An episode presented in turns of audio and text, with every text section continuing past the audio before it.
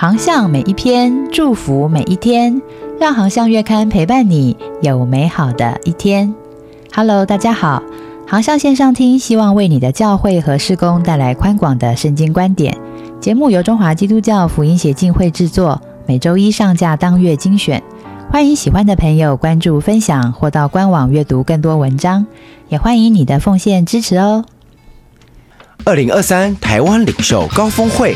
官方主办唯一台北主场，十一月十号到十一号，大直夏凯纳灵粮堂。在这两天里，我们将提供您世界级领导大师所精心策划的内容，促进成长，鼓舞人心。诚挚邀请您加入全球领袖的行列，与全球顶尖领袖一同领受世界级领导力大师的教导。让我们一起 lead where you are，随时随地起来领导。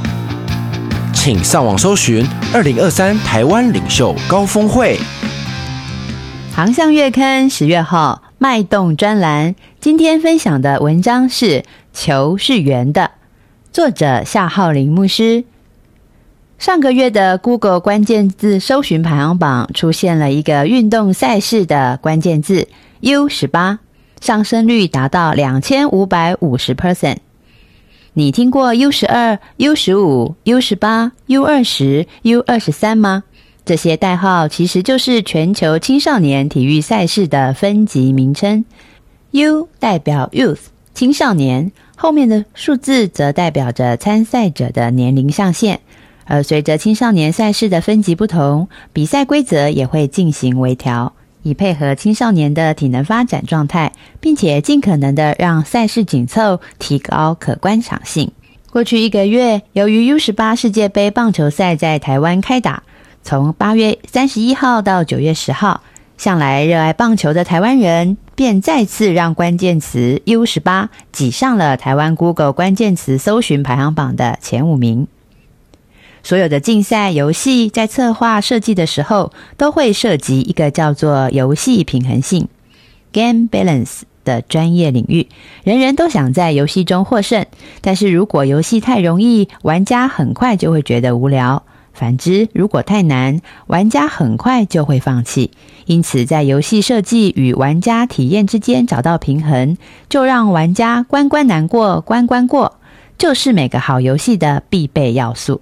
同样的道理也被运用在各种大小不同分级的赛事之中，比如要年纪都在小学六年级以下的 U 十二棒球员用美国职棒大联盟的规则打球，这些孩子不但可能因为体力负荷过重而受伤，看台的观众到最后大概也只会看到一群孩子硬把自己疲惫的身躯拖上垒包的负重感而已。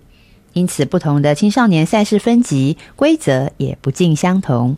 以标准长度一场打九局的棒球赛为例，U 十八的棒球赛每场就只打七局，U 十二则不管局数，仅以九十分钟为限。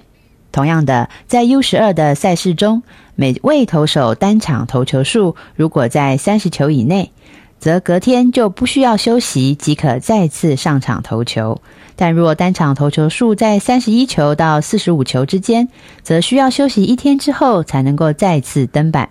投球数若更高，则需要休息的天数将相应增加。然而，在 U 十八的赛事里面，投手隔日不需要休息，仍可持续投球的球数上限是四十九球。规则不同，自然就影响了球队赢球的策略。规则影响战术。与职棒四处寻找王牌投手助阵相比，U 十八的赛事球队更需要一群实力均高的投球群，好随时替换投手，避免单靠一位王牌投手，但是隔日却可能必须被迫休息，而导致球队失去强投的窘境。但每个球队的总人数也是有限的，你不能只招揽一群王牌投手来占用其他不同功能的球员席次。因此，照着 U 十八的投手规则，想要在 U 十八赢球，就不能只找会投球的投手，还要能够找到同时能够担任跑垒、打击，甚至垒手的投手。这样的球队才有更大的空间，依照不同的需求调度球员。今年 U 十八棒球赛的冠军队伍日本队教练马渊史郎受访时就直接的表达，这次赢球的关键是球员的机动性。他说，投手尽量要多一点，而且不只要担任投手，可能还要担任一垒手这样的角色，必须是二刀流才能够应付这样的比赛。有时候可能还要上去带跑。马原史郎甚至直言，一些很强但是能负责的位置没有那么多元的选手，就不会被优先考虑加入这次的日本队。而此次成绩一样优异，但是最终饮恨夺银的中华队教练吴伯宏，则直接坦言，今年的投手调度会有些麻烦。土壤与气候规则就像土壤与气候，而每个球队就像长于其中的大树。虽然说每一棵树都会有自己的发展，长出自己的模样，但是为什么同样都是咖啡树，中南美洲高海拔的咖啡豆价格就硬是比其他地方贵上许多呢？所有的咖啡饕客都会告诉你，因为土壤与气候会直接影响咖啡豆的风味。我们甚至可以说，不是咖啡树不能长出好咖啡豆，而是它改变不了环境。但是环境却会改变它。U 十八的规则创造了环境，各国有多少十八岁以下的棒球人才，也是一个环境。环境从来没有规定你到底要找多少王牌投手加入球队，也没有规定挥棒要挥多用力才叫打球。但是环境不同，就会造就不同球队、不同战术、不同打法。有趣的是，对正在球场上挥棒的球队而言，教练与对手也是持续影响他们的环境。教练没有办法帮球员打球，就算下了打带跑的战术，也不代表对手会如愿的帮你创造出能够让你打带跑的机会。球员只能依照环境现况随机应变。并在所有环境条件都许可的时候，优先选择教练所下达的战术指令。可是，优先选择并不代表只能如此选择。正是这种在一定可预测范围内又充满各种不确定性的场景，才带来了球场上瞬息万变、难以预测的惊喜。于是，究竟能不能促成一场场令人期待的赛事，就成了规则制定者需要斟酌再三的游戏平衡艺术了。如此说来，耶稣可真是大师级的游戏平衡土壤培育高手呢。两千年前，他亲自成了教会的基石与土壤，而在教会两千年发展的历史里，各种形态的教会百花齐放。虽然万变，但却又总在圣灵与圣经的气候引导下发展的不离其宗。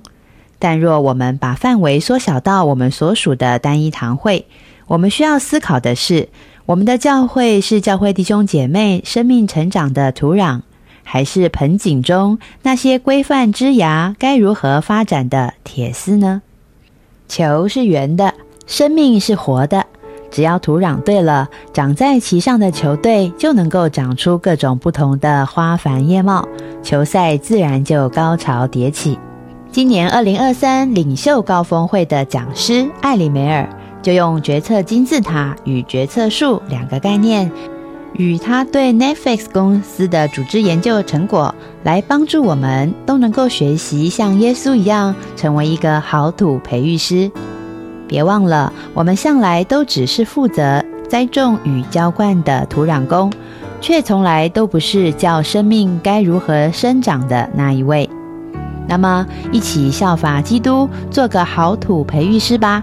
让我们一起学习欣赏每个连于葡萄树的枝子，各自长出万变却又不离其宗的灿烂生命吧。